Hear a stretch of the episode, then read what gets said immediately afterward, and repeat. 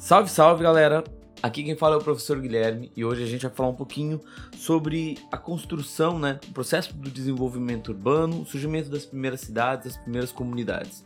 Por que, que isso é importante e como isso vai contribuir para que a gente tenha as grandes metrópoles que a gente tem hoje, as coisas boas que ocorrem no meio urbano e as, os problemas que rolam também.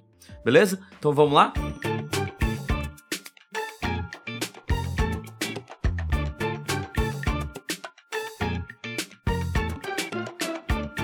primeiras sociedades que, de agrupamentos humanos que vão viabilizar o que a gente conhece como cidade vêm lá das primeiras comunidades, lá da antiguidade, que são as comunidades de caçadores e coletores. Esses caçadores e coletores eram compostos por agrupamentos de nômades que se deslocavam de um lugar para o outro e buscavam se estabelecer, geralmente próximo a rios, lugares onde haviam água e onde houvesse possibilidade de produzir seu próprio alimento porque a vida de caçador e coletor não deve ser lá uma maravilha, né? Então, aproximadamente por volta do século 12 a.C., então por volta de 1200 a.C., vai ter o estabelecimento das primeiras comunidades, principalmente na região do Crescente Fértil, lá na região é, do Oriente Médio, na China, na América Central também. Basicamente, esse pessoal que vai se estabelecer à margem de rios, né, vão, vão buscar criar as primeiras vilas e cidades, tá? Porque eles percebem que é melhor partilhar é, do que tentar viver sozinho é, no mundo selvagem, cheio de bestas, feras e sair correndo atrás da comida todo dia. É mais fácil tu plantar o seu alimento. Beleza? Então, basicamente, em busca de sobrevivência de manutenção da espécie, né, se a gente for pegar numa pegada mais da biologia, os indivíduos vão se unir em grupos e vão partilhar é, a fim de se proteger e conseguir meios para sua subsistência. Beleza? A gente precisa saber então que são comunidades de caçadores e coletores que vão se estabelecer em regiões próximas a rio de cerca de 12 mil anos atrás, 12 mil anos atrás antes de Cristo, né?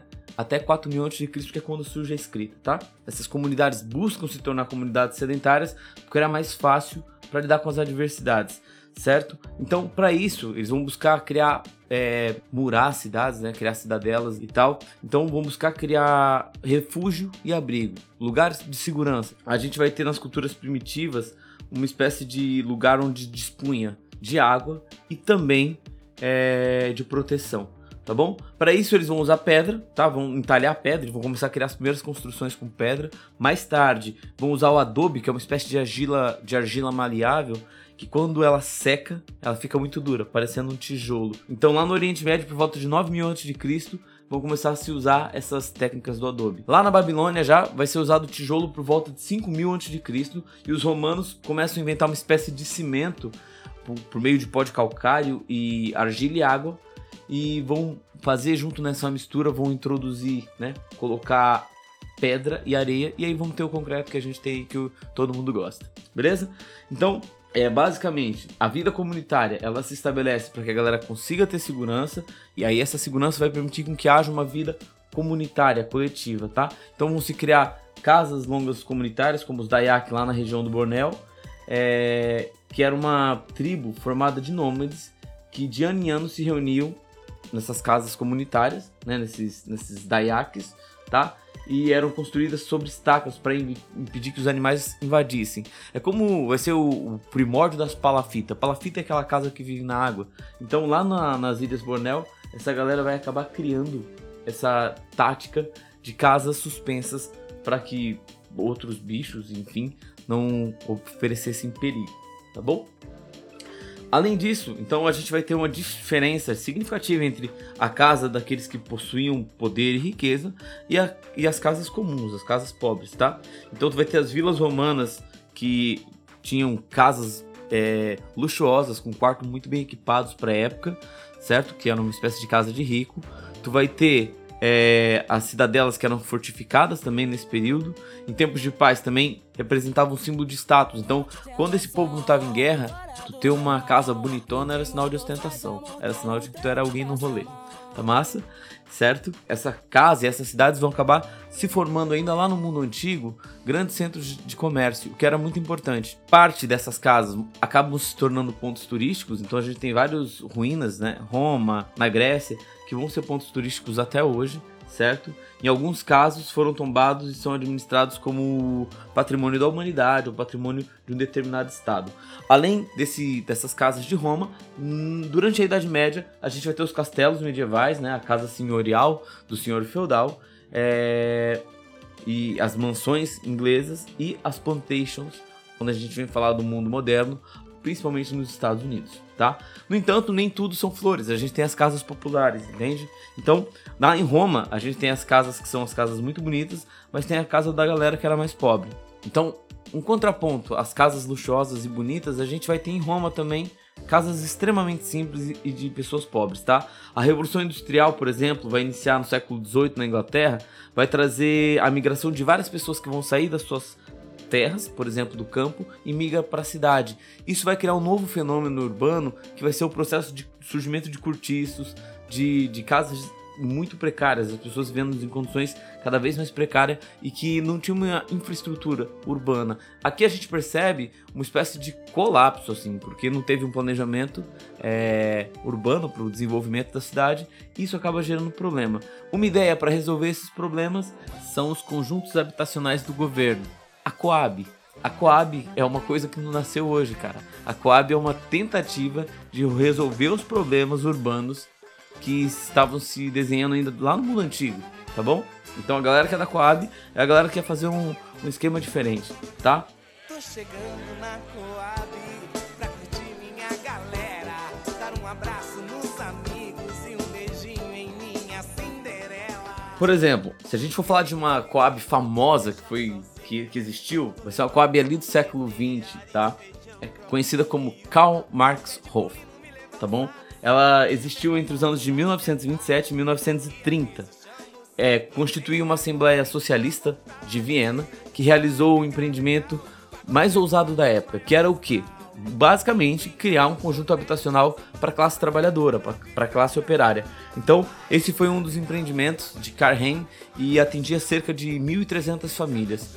Então, nessa comunidade habitacional, haviam pátios com vista panorâmica, área de lazer, posto médico, biblioteca, certo? Parecia até um negócio, poxa, digno para se morar, assim, bem bacana, tá bom? Então a gente vai ter no processo de desenvolvimento urbano é, algumas tomadas de decisões que vão ser negativas e outras positivas, tá?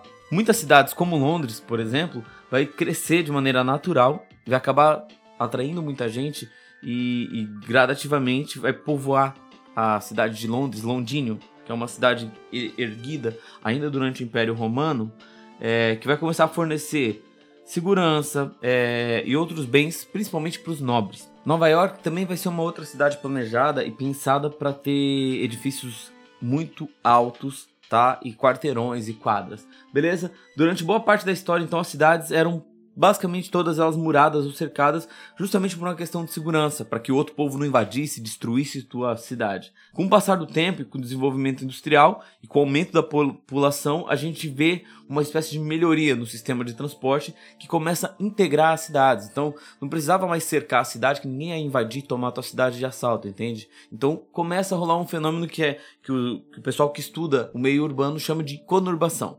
Tá massa? Então, as primeiras cidades, basicamente, a cidade de Uruk, na Mesopotâmia, vai ser fundada por volta de 4200 a.C.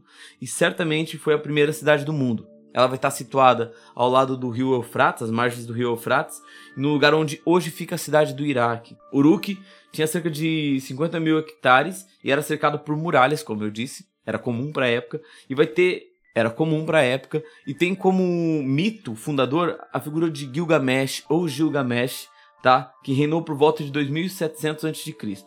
Com o passar do tempo, essa cidade vai crescer e no quarto milênio antes de Cristo a população passa a ter basicamente 50 mil habitantes. Para época é uma baita cidade, tá? Teotihuacan também aqui na metrópole do México, quando a gente vai falar dos povos é, pré-colombianos, vai ser uma grande cidade muito bem organizada na região Mesoamérica, que vai contar um complexo administrativo e tal, e vai abrigar cerca de 100 mil pessoas no México, tá? Uma herança da, da civilização azteca. O planejamento, né? Um dos primeiros homens a pensar em planejamento urbano ou escrever sobre isso vai ser o arquiteto Hipódamo de Mileto, lá por volta do século 5 a.C., que foi o primeiro a, a propor que as cidades deveriam ser planejadas. Olha aí o cara, pega as ideias, sabe?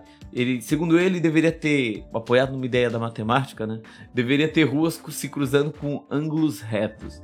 Muitas das cidades, então, desde Pireu até o porto de Atenas, até Priene, na Ásia Menor, vão ser construídas conforme esse modelo já os romanos vão construir cidades do mesmo modo que montavam seus acampamentos militares, então reticulados com barracas montadas e em vias principais que cruzavam eixos de ângulo reto. A cidade de Nova York, em boa parte, é feita em forma reticulada, com ruas, avenidas que se cruzam é, em ângulos retos, quarteirão, mais ou menos.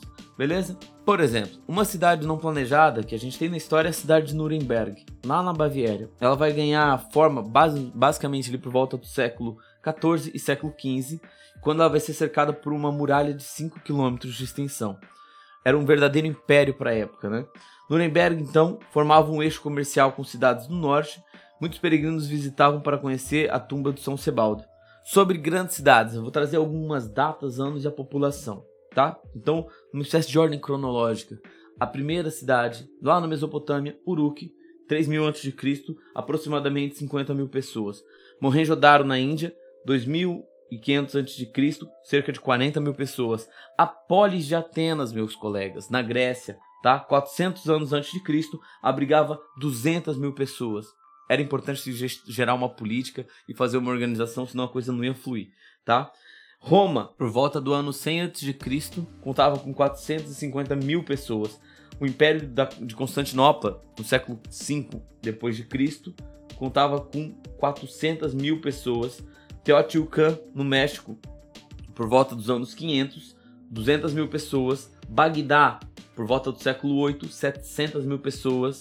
Paris, em 1500, contava com 185 mil pessoas. Pequim, em 1800, contava com 1 milhão e 100 mil pessoas. Londres, 6 milhões e 800 mil pessoas no ano de 1900 e Nova York, lá em 1925, já ostentava seus 7 milhões e 800 mil habitantes. É gente pra chuchu, tá? Então, entender a formação da cidade tem que se levar em conta, primeiro, uma questão de abrigo, de segurança e mais. A cidade é para ser uma solução. No entanto, muitas vezes, quando a cidade não é planejada, ela pode trazer inúmeros problemas, porque viver em coletividade, amiguinhos, não é coisa fácil. O ser humano, ele é um ser dotado de vontades, dotado de contradições e idiosincrasias do próprio convívio humano.